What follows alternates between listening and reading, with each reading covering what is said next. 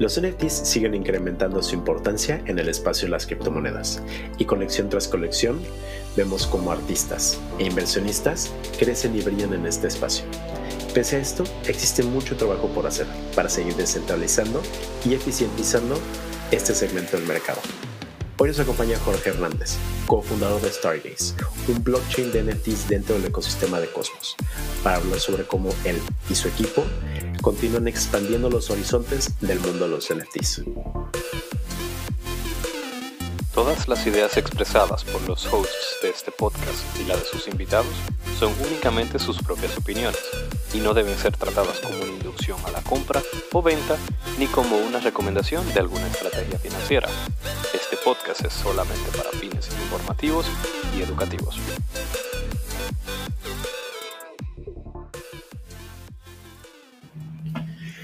¿Qué tal queridos amigos del criptoespacio? Bienvenidos una semana más a criptomonedas.do. Muchas gracias por destinar una parte de su lunes para esta conversación. El día de hoy tenemos el placer de tener con nosotros a Jorge Hernández. Jorge Hernández, bienvenido Jorge, ¿cómo estás? ¿Qué tal? ¿Cómo están? Eh, mucho gusto estar acá. Es un gusto para nosotros. Eh, Jorge es uno de los fundadores de Stargaze. Para los que no tengan conocimiento, Stargaze es una plataforma de desarrollo, lanzamiento y compra-venta de NFTs dentro del ecosistema de Cosmos.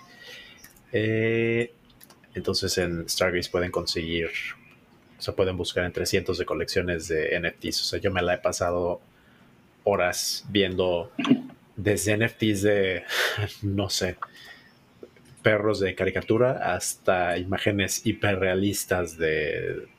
No me acuerdo qué colección estaba viendo el día de ayer. Era... No sé, era una colección de... de que se llamaba algo de Terra, algo que era como un grupo de individuos como que se van del planeta Terra porque tenían que emigrar y son como fotos súper realistas de personajes como de sci-fi. Estaban increíbles las ilustraciones, entonces realmente existen proyectos de NFTs de todo tipo. Pues existen todo tipo de NFTs. Entonces, como dije, Jorge es uno de los fundadores.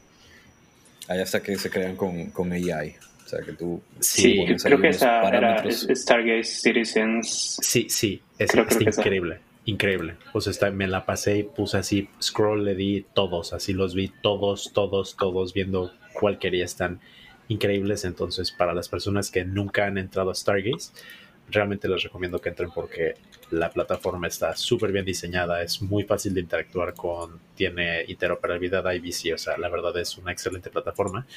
Entonces, felicidades por eso, Jorge. No, gracias. Y, em, y bueno, creo que es a, todo el equipo que tratamos de siempre hacerlo lo más simple posible, porque creo que en la simplicidad está como, como el, el, éxito de la experiencia del usuario, ¿verdad? Que que si, si una aplicación es muy difícil de usar, pues algo malo estás haciendo. Exacto. Sí, exactamente. Creo que ese ha sido uno de los retos más grandes de, de cripto, ¿no? Desde el inicio, que al principio era, si aún así ahora la gente cree que es un poco complejo de interactuar con, con, el espacio, es impresionante, ¿no? O sea, realmente de dónde venimos a lo que estamos ahora mismo. O sea, realmente ha avanzado muchísimo toda la integración para que la gente tenga ease of use absoluto utilizando todas estas plataformas. Entonces, bueno, porque sin más preámbulo me gustaría entrar de lleno con el tema de, Stargaze. Antes de hacer como preguntas directamente relacionadas con Stargaze, me gustaría saber un poco de ti. ¿Cuál es tu historia? Em, bueno, eh, yo he sido eh, desarrollador de software por 13, 14 años aproximadamente ahora. Eh, pero los últimos años, eh, nada más eh, fue cuando ingresé como a cripto, por ahí por el 2000, a inicios del 2019. Em, yo venía más como de un ambiente de, de, hacer consultorías para empresas, em, como un ambiente más empresarial. Em, y yo estaba haciendo Golang, que es eh, Go, el, lenguaje de programación, que es con lo que está hecho Cosmos y Tendermint. Y, había esta persona buscando una comunidad, alguien, pues una persona para ingresar al equipo en, una startup en estaba trabajando. Y esa persona pues resulta ser eh, Shane, que ahora es eh, mi cofundador, ¿verdad? Em, entonces en el 2019 yo entro a esta startup que se llama True Story, em, que era como eh, una, un blockchain, iba a ser su propio blockchain, pero basado como en, en, en, un sistema de, de, de, hacer claims y ver qué es verdad y qué no es verdad, eh, con, como, como shelling points, no sé cómo se llama. Em, y en ese entonces eh, empezamos a usar Cosmos SDK, em, que es con lo que se construye. Em, pero, por ejemplo, que el Cosmos Hub todavía no haya salido. si recuerdas, creo que salió en, en, en, marzo, fue cuando se anunció Cosmos Hub como tal. Sí. Y, y, y, fue una experiencia algo en sí genial, porque está totalmente algo distinto a lo que venía haciendo. y o sea, sí había escuchado de Bitcoin, no lo había utilizado. Sí. Em, y entonces, de, de, de, no saber nada, me paso directo a Tendermint, a todo, sí. y, y, entonces sí fue como, wow, eh, como que bombardeo de información y... Ajá. Sí, exacto. Eh, y, y, bueno, creo que que al final esa startup, al final de 2019, eh, aún era como muy temprano en el aspecto de, apps sociales, porque, por ejemplo, no estaba Kepler, el, wallet de Kepler, em, eh, y, entonces casi que todas las cosas em, habían que hacerlas desde cero si querías como que lanzar un, producto como más social, y especialmente que, porque dependía del aspecto social, usuarios, pero sí tenía su, su, aplicación móvil en Android, en, en, iOS en ese entonces. Pero igual así, em, como que em, aún no estaba todo listo. Y, y, bueno, pues la startup pues eh, terminó a finales del 2019. Em, pero como ahí había conocido a Shane, empezamos después de haber terminado eh, en esa startup eh, a, trabajar en, en nodos validadores para Cosmos Hub, eh, después como en, en, Region Network y como empezar a explorar ideas de, de, que, de, de, nuevos proyectos para hacer en, en, Cosmos, em, creo que es como, eh, el, como, como yo me empecé en, en, este, en este rollo. Ok, ok, wow. O sea, pasaste de no estar realmente involucrado con nada a meterte de lleno, eh, convertirte en un cosmonaut casi de tiempo completo eh, Así es. Qué interesante, qué interesante. Ok, y ya pasando al tema de, de, Stargaze, ¿qué es lo que los lleva a crear algo como Stargaze y por qué crear una plataforma de NFTs dentro del ecosistema de, Cosmos específicamente? Em, sí, creo que empezamos antes eh, como iterando las ideas. Em, antes eh, era otro proyecto que se basaba como en, como en curar contenido a base de likes y rewards. Em, eso fue como que un, un alfa inicial en el que trabajamos, pero este dependía mucho como de Twitter y, bueno, bien sabes que depender de otra plataforma totalmente pues ya en sí es una mala idea. Y, puedes ver lo que está pasando con Minecraft, que, em, que, que, habían proyectos que estaban tratando de construir Minecraft, de, de proyectos de NFTs y, y, ahora viene Minecraft y dice, bueno, no, vamos a banear todo lo que tenga que ver con NFTs. Em, y entonces es un gran riesgo eh, construir sobre algo que, que, que, que, no controla y, o que el usuario no controla.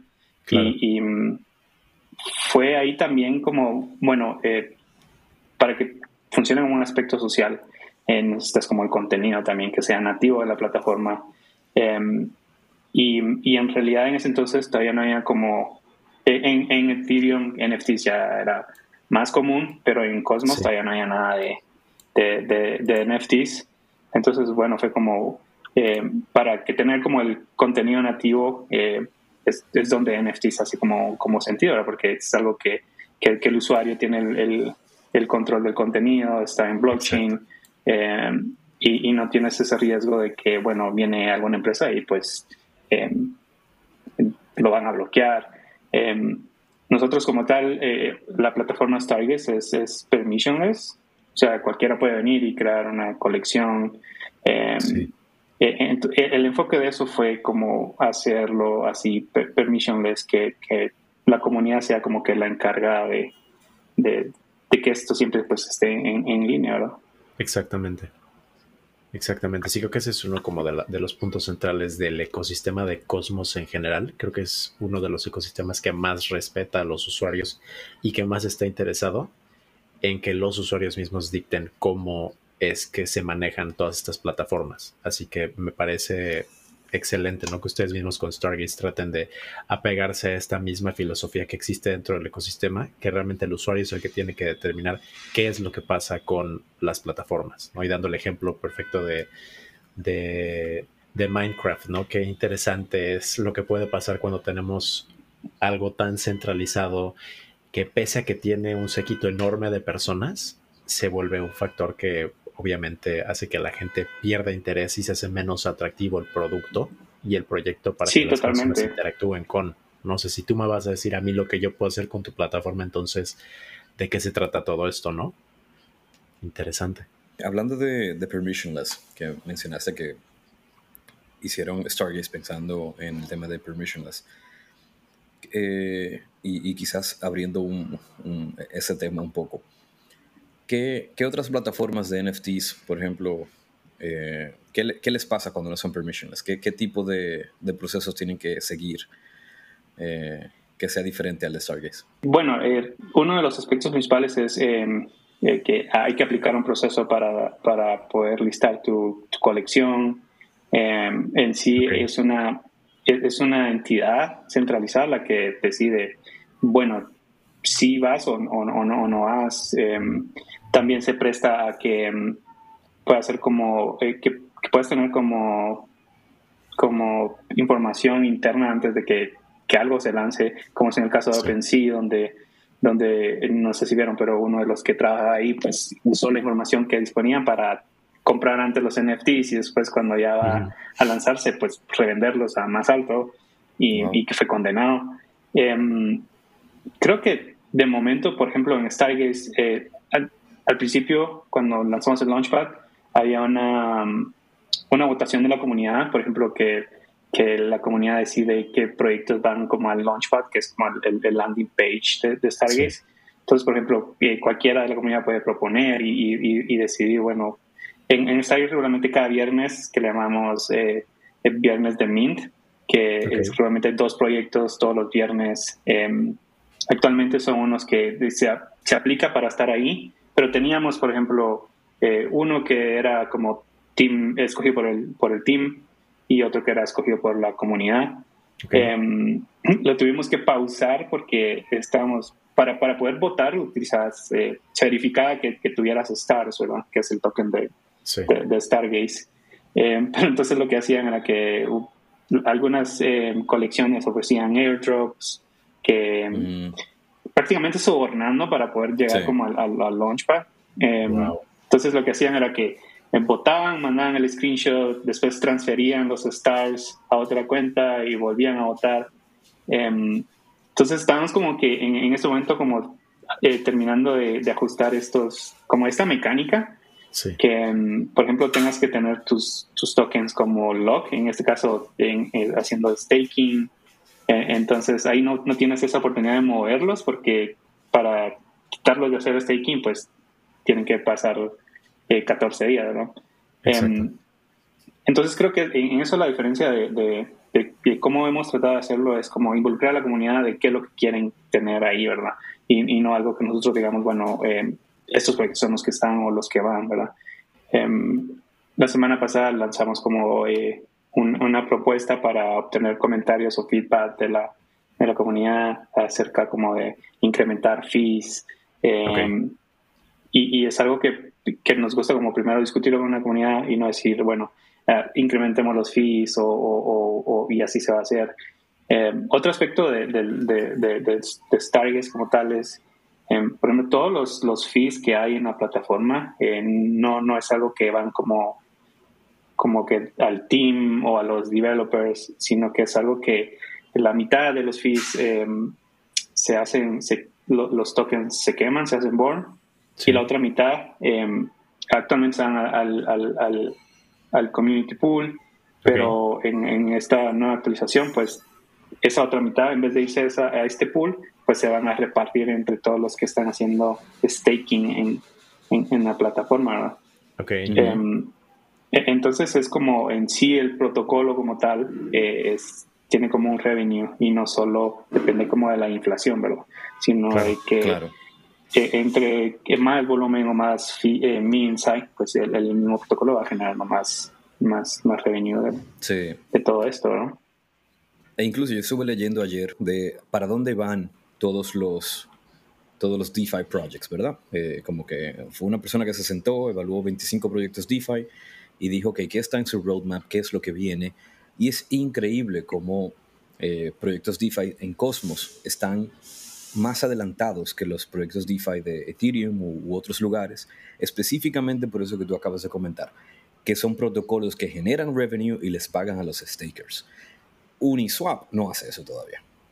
Entonces es como que, ¿cómo es que Uniswap saca algo de revenue por cada transacción y todavía los stakers de, Uniswap no, o, no hay una forma realmente de tú decir, estoy staking Uni y déjame ganar eh, dinero por, por stake Uni? La única forma que puedes ganar es siendo un LP provider o si eres un especulador y tienes Uni y lo vendes más caro. Pero no estás ganando por, por tener tus Unis eh, staked. Y, desconozco si hay una forma de tú ponerlos stake eh, oficialmente para ganar más Uni. Entonces, es algo que, que los Cosmos DeFi ya, ya tienen por, por adelantado. Y, y, esto es algo que los protocolos de Ethereum todavía se están rascando la cabeza en cómo es que lo van a hacer. Y me imagino que de ahí también sale eh, todo ese tema de DYDX. Eh, también, bueno, yo estoy generando revenue, pero como yo hago que mi comunidad, que mis, mis token holders también ganen dinero para que sea la misma comunidad que impulse eh, el desarrollo de la, del protocolo. Y, me imagino que es lo mismo que, que, en Sí, totalmente. Sí, cuando nos referimos en, en, nuestros en nuestra información que es community owner, que, que, los, que la comunidad, la dueña en sí del protocolo, pues no solo quiere decir que en, en, gobernanza, sino que también en lo que tiene, tiene aspectos de revenue del protocolo, ¿verdad? O sea, em, si eres dueño de algo, eh, también tienes como esa parte de, eh, del stake in the game. Sí. Eh, pues, o sea, también tienes que poder tener algo también acá porque te estás como invirtiendo o como, como haciendo, soportando al, al proyecto de alguna otra manera, ya sea si lo quieres hacer como pasivamente, solo haciendo staking, que ayuda como en sí, como en la seguridad del, del blockchain. O también como si eh, pues eres un, trader de NFTs o, ya puedes tener como diferentes tipos de, de, revenue, Pero en sí como el, el, más simple sería como staking, que es en base a la inflación, pero en, este otro caso que también se suma eh, el revenue que, que, viene de todos los, los fees, ¿verdad? Exacto. Sí, exacto. Y qué bueno que, que diste esa explicación de qué es lo que pasa con todos estos fees, porque muchas personas ¿no? que no están muy empapados de qué es lo que está pasando en cualquier proyecto de, de cripto en general, es importante que escuchen qué es lo que hacen las personas que están detrás de todos estos protocolos y que mejor que de ti mismo, ¿no? Que eres uno de los core developers y de uno de los co-founders de Stargaze específicamente y lo que dices ahí es bien importante, ¿no? Las diferencias de un ecosistema al otro y por qué el ecosistema de Cosmos sigue creciendo más y más y cada vez más desarrolladores optan por pasarse de protocolos que tienen, sí tienen más tiempo en el espacio, pero como el ecosistema de Cosmos realmente está rompiendo esquemas y que cosas que ya están por default en protocolos que pueden tener tal vez un año, seis meses, lo que sea, son cosas que estos ecosistemas más robustos apenas están viendo cómo se van a ir ajustando para poder seguir siendo competitivos en el espacio. Ese, fue un excelente punto que dio,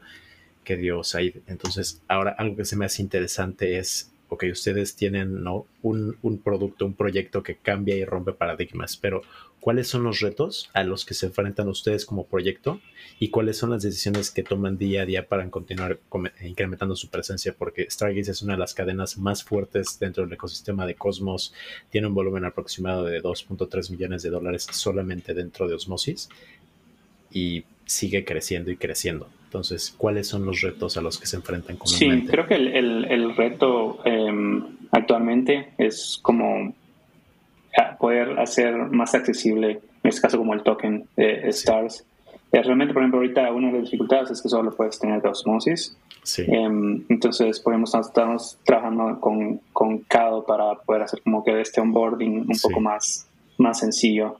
Em, y mucho de este problema es porque al, cuando quieres ser como muy descentralizado, Claro. por ejemplo, si, si quieres estar en un exchange, muchas veces el exchange solamente decide por sí solo lo que quieren listar o vienes y pues tienes que pagar para poder listar tu token, ¿verdad? Eh, pero al, al pagar con esto, ya sea em, como- das como parte del- del- de los tokens que están disponibles y pues ahí ya se va como centralizando un poco el, el- el- el- tema. Pero sí creo que lo principal es como, como eh, hacerlo como más disponible eh, y como que romper un poco esa, esa barrera de, de- de hacerlo más accesible. Em, y, y creo que eso es lo que nos hemos estado tratando como de enfocar. Em, y, y- bueno, ese es el- como el, el primer aspecto para, para hacer. Lo otro es como, em, como salir del ecosistema de, de- de Cosmos Sí. y tratar de, como de obtener más eh, de, de otros ecosistemas.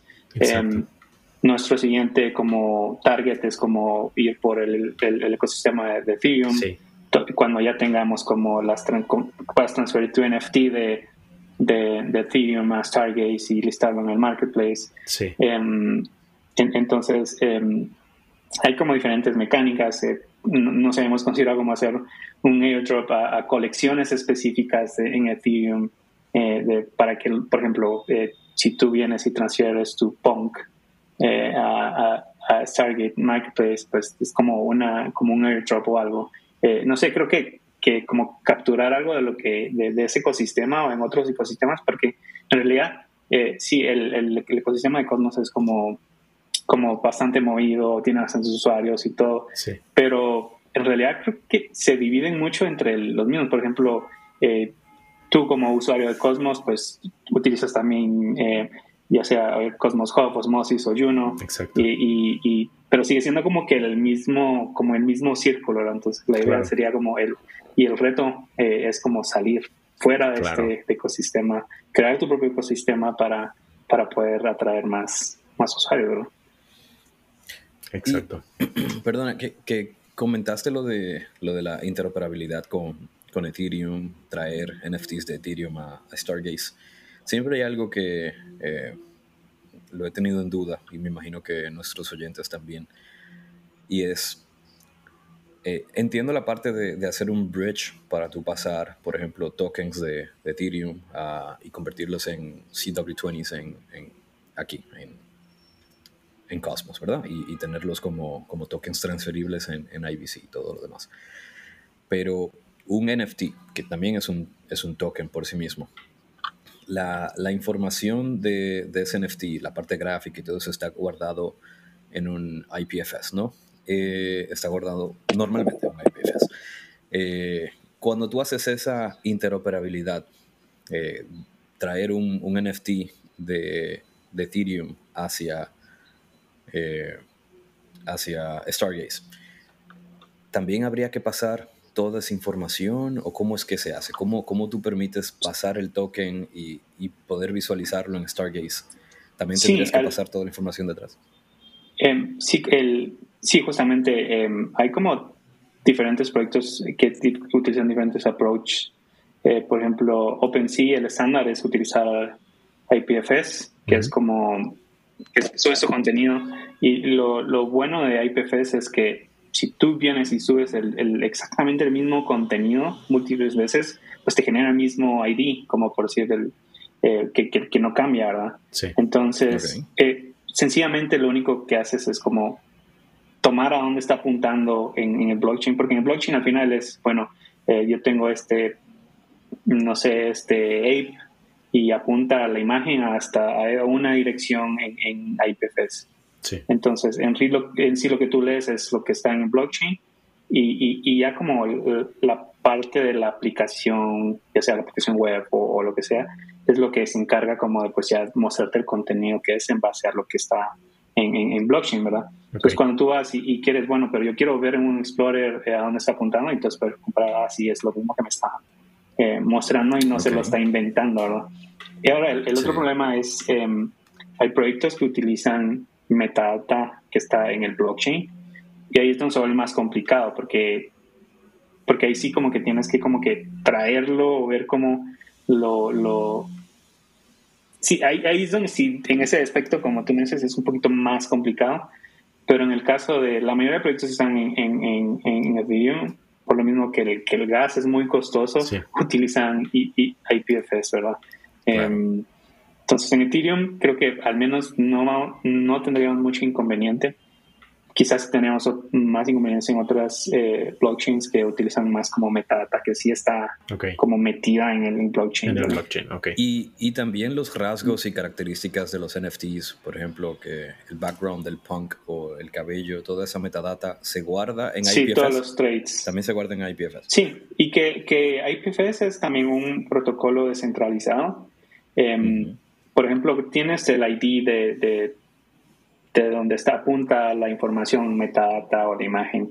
Entonces tú puedes como eh, correr tu, tu, nodo y decir, bueno, yo quiero eh, hacerle, ahí se le llama ping, que es como quiero actual, eh, descargarlo y que siempre esté disponible en, en, mi nodo, en mi servidor. Entonces él busca como por peer-to-peer, así como BitTorrent más o menos, para tratar de encontrar el contenido y, y, pues asegurarse que siempre esté en línea, ¿verdad? Entonces cualquiera lo puede hacer no, no, no es centralizado. Em, hay algunos servicios centralizados que utilizan el protocolo, pero como, como piñata o NFT storage que te, que te ayudan a hacer esto. Pero, pero sí es bastante accesible. Corres tu nodo y quieres, bueno, que ahora tengo esta colección, quiero asegurarme que el contenido siempre exista y no sea eliminado. Y, y, lo hace, ¿verdad? Sin, sin, sin permiso de, de nada. Entonces se pueda encontrar en la red, pues se puede descargar ese contenido. Muy interesante. Muy interesante.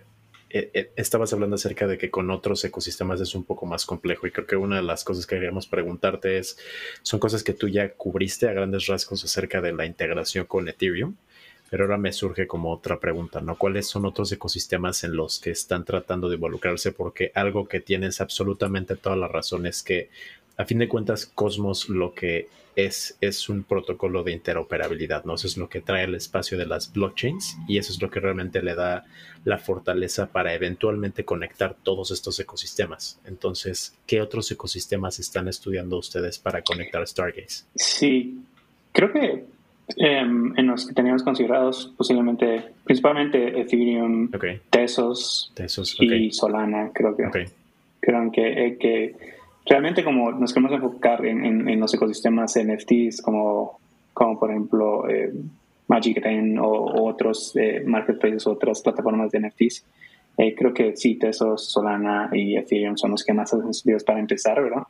Em, pero sí es difícil como tratar de abarcar como mucho. Claro. Em, y, y, y, sí, eso es como el, el, el, enfoque que queremos darle para tratar, como decía, de poder captar más eh, usuarios que están interesados en, en, NFT, ¿verdad? Porque en Cosmos hay muchos que tal vez no están mucho como en NFTs y más solo como en, en no DGen trading. Sí. y, sí. Entonces, eh, si realmente quieres, eh, porque hay muchos usuarios que entran a NFTs, pero con el, el hecho tal vez como de, de solo sacar un profit. Sí.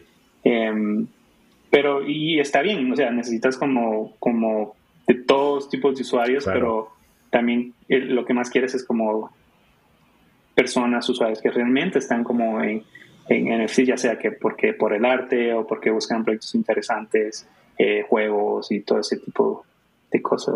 Que, que, quieran apalancarse de la tecnología.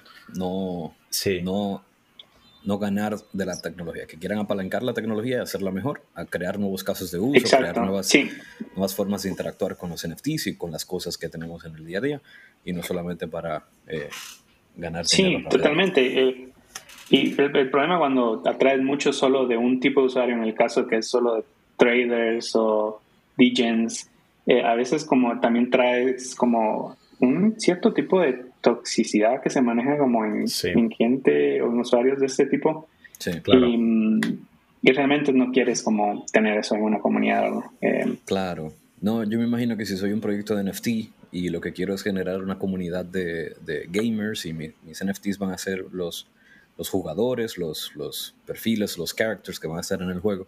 Y luego vienen, eh, qué sé yo, el 70-80% son DJ players, que lo que están eh, comprando eh, los NFTs y, y flipeándolos. Entonces, a la hora de establecer proposals, va a ser muy reducido porque vas a tener solamente el 20% de los que están interesados en el juego proponiendo y estando activos y esos van a manejar el juego mientras el otro 80% lo que está es flipando eh, NFTs. Eh, totalmente de acuerdo. Mientras menos DJs hayan, eh, y, que me imagino tienen que haber, porque igual los DJs de alguna manera u otra son buenos para elevar el precio del NFT. Si el, el precio del NFT eh, está elevado, pues hay más dinero para la comunidad hacer cosas. Pero de alguna manera u otra también, eh, si se sale de, las, mm, de, un balance en específico, pues se vuelve muy Exacto, correcto. Claro. Sí, y, sí, creo que eso es lo, de, lo más complicado de ir como construyendo las comunidades y creo que un punto especial es que se hagan eh, orgánicamente. Sí. Em, el problema cuando tratas de crecer una, una comunidad por solo decir, ah, bueno, ah, es porque el token eh, to the moon y, y, ese tipo de, de, como de estrategias de atraer más eh, eh, usuarios, pues resultas como obteniendo como menor calidad de comunidad y todo, ¿no? Entonces creo que en Stargate sí em, puede que sea una desventaja o ventaja, eh, pero sí hemos como tratado como hacerlo un poco orgánico, al menos como el core de la comunidad y ya después pues se puede expandir como a diferentes estrategias de que crezca la comunidad. Claro, sí, totalmente. Sí, como dijo Said y como dijeron ambos, realmente necesitamos todo tipo de usuarios dentro del espacio, eh, pero a fin de cuentas lo que le da más fortaleza a un ecosistema es la gente que realmente se va a quedar en el ecosistema y que realmente aprecia el valor de un NFT por, o sea, atrás de un NFT realmente existen horas y horas de trabajo artístico, de un proceso creativo. O sea, realmente, como dije, ¿no? justo cuando estamos empezando el podcast, hay unas colecciones de NFTs que están impresionantes. O sea, yo creo que el tema es que muchas personas no entienden la complejidad que tienen algunas de estas colecciones y piensan que todos los NFTs son simplemente, no sé, stickers de pasos con los que jugamos cuando éramos niños, ¿no? Pero, pero, realmente los NFTs están, o sea, la narrativa me impresiona, ¿no? De, dos años para acá, cómo ha, cómo ha cambiado la narrativa y cómo ya hemos comenzado a ver los NFTs como algo completamente diferente. O sea, ya, ya, no es, ya no es nada más los DGen moves ni nada, sino es gente que ya se queda dentro de los ecosistemas para verlos crecer a largo plazo.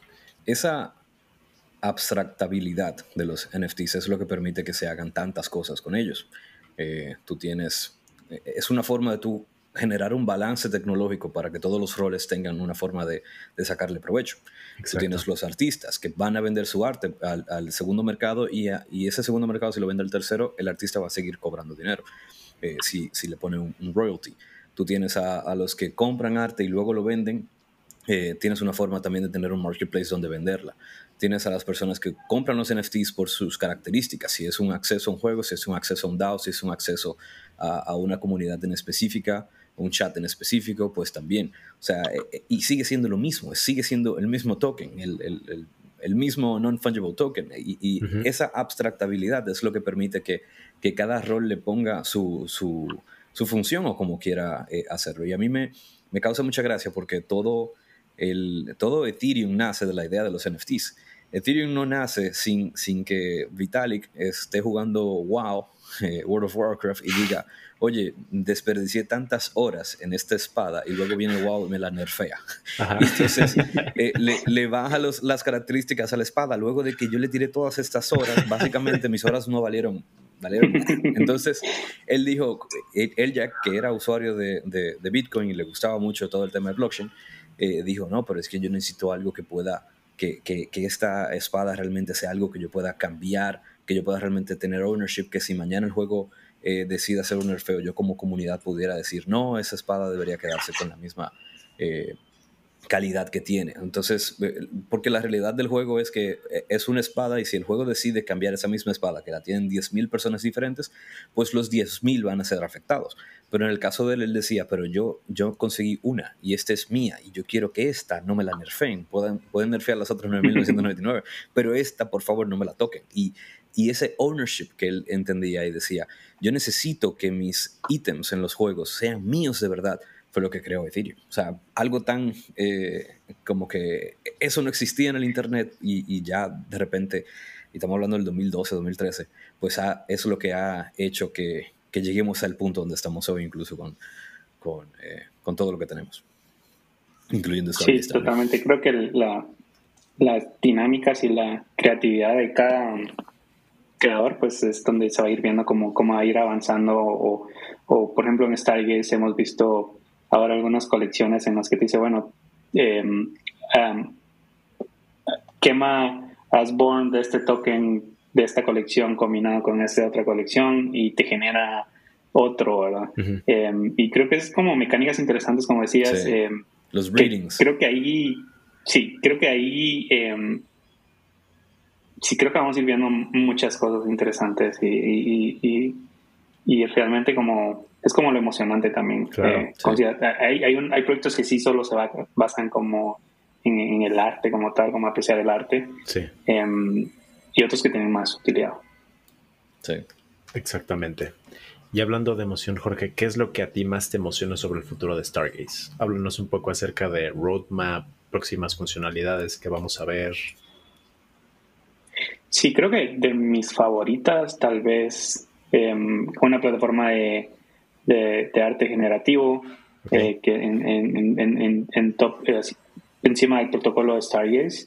Em, lo interesante como de Stargaze como se enfoca como en, en NFTs eh, y, lo que quieres es como tener diferentes tipos de verticales que trabajan en, conforme a, la misión del protocolo, ver como unas plataformas o, o, incluso un marketplace dedicado solo a este tipo de arte generativo. Em, Creo que, creo que ese es uno de los proyectos más interesantes. Em, lo, lo, otro es, em, bueno, habíamos pensado como lending de, NFTs. Eh, eh, creo que va a estar como próximamente también eh, que hemos estado como pensando, que puedas como prestar, no sé, stars y, poner como tu NFT de colateral. Y, y sí, creo que, que también como en, hay muchas aplicaciones de DeFi que se pueden aplicar también a, NFTs. Em, no sé, em, creo que hay mucho por, por qué abarcar y, realmente ah, creo que no podría ser como un roadmap más específico porque también dependemos mucho de lo que la comunidad quiere y lo que la comunidad indica. Eh, em, entonces, tratamos como de escuchar bastante y, y tenemos como muchas ideas, pero eh, algunas tal vez se pueden luchar en paralelo y, otras como si es algo que la comunidad eh, quiere mucho, pues como trabajar en ello, eh, como lo es ahora DAOs. Creo que eso es, algo de lo que va a venir próximamente, de hacer DAOs con, con, con NFTs em, para que puedas votar con, con tener tu NFT, ¿verdad? hemos visto mucho en, proyectos que, que proyectos que como que prometen mucho eh, y al final pues no hacen, no entregan. Entonces una de las aplicaciones que buscamos con DAOs es, por ejemplo, eh, cuando está el mint inicial, que todas las ganancias no se envíen directamente al, artista, sino que queden como en un contrato en el que, bueno, eh, dependiendo del roadmap de los deliveries que vaya haciendo como el, el, el, creador de la colección, pues la misma comunidad va diciendo, bueno, si eh, entreguémosle la otra parte de los fondos porque sí está como, como entregando, ¿verdad? Y, y, creo que ese es un problema que, que, hay en todos lados, en todas las plataformas, que es como salen en colección y después solo se desaparecen, ¿no? Sí, sí, totalmente. Sí, es muy interesante, o sea, que por ejemplo, si, si un equipo, un proyecto de NFT eh, porque sé de, sé de, por ejemplo, de vesting, que básicamente pues me van a ir depositando a medida que vaya pasando el tiempo, pero vesting también tiene, el vesting tradicional de las eh, empresas tradicionales también tiene vesting por, por objetivos. Eh, entonces, si, si, no cumples con este objetivo, no te aumento tu, tu equity dentro de la empresa o lo que sea.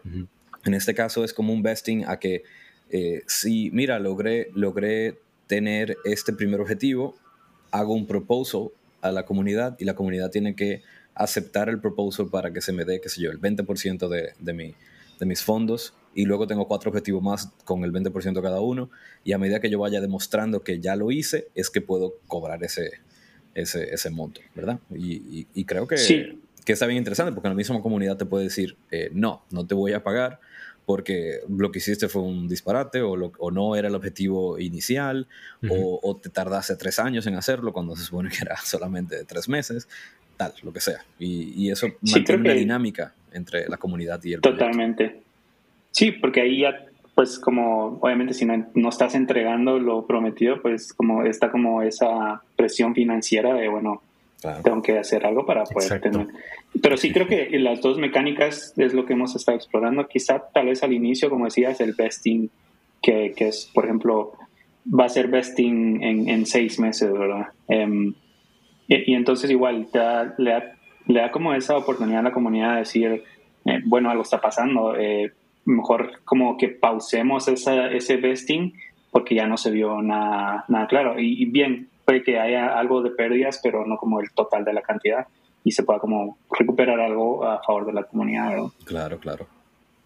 No, totalmente. Eso, eso, ayudaría bastante, eh, ayudaría bastante incluso a, a algunas personas eh, que, que, han perdido la fe en los proyectos de NFTs porque han, han tenido la mala suerte de, de comprar solamente aquellos que, que sus founders no se desaparecen, pero eh, que me imagino que para el que, el que es parte de la comunidad, el que es el que va a comprar el NFT o a invertir en ese NFT, quisiera poder por adelantado saber que, que existen estas herramientas, que, que, el, que el grupo fundador se va a regir por estas reglas de esta nueva tecnología porque, lo, porque está ahí, ¿verdad? Entonces, cuando tú vas a hacer el minteo con Stargaze, que haya una opción que diga, quieres que haya un protocolo de, de vesteo, de vesting, lo selecciones, ponga los parámetros y que se vea, ¿verdad? Desde antes de yo hacer el sí. minting, que hay un smart contract ahí que dice que ese, ese equipo, ese dinero que va a entrar ahí, eh, solamente se puede activar por proposals y no sé qué tal, y que las personas entonces digan, bueno, yo para este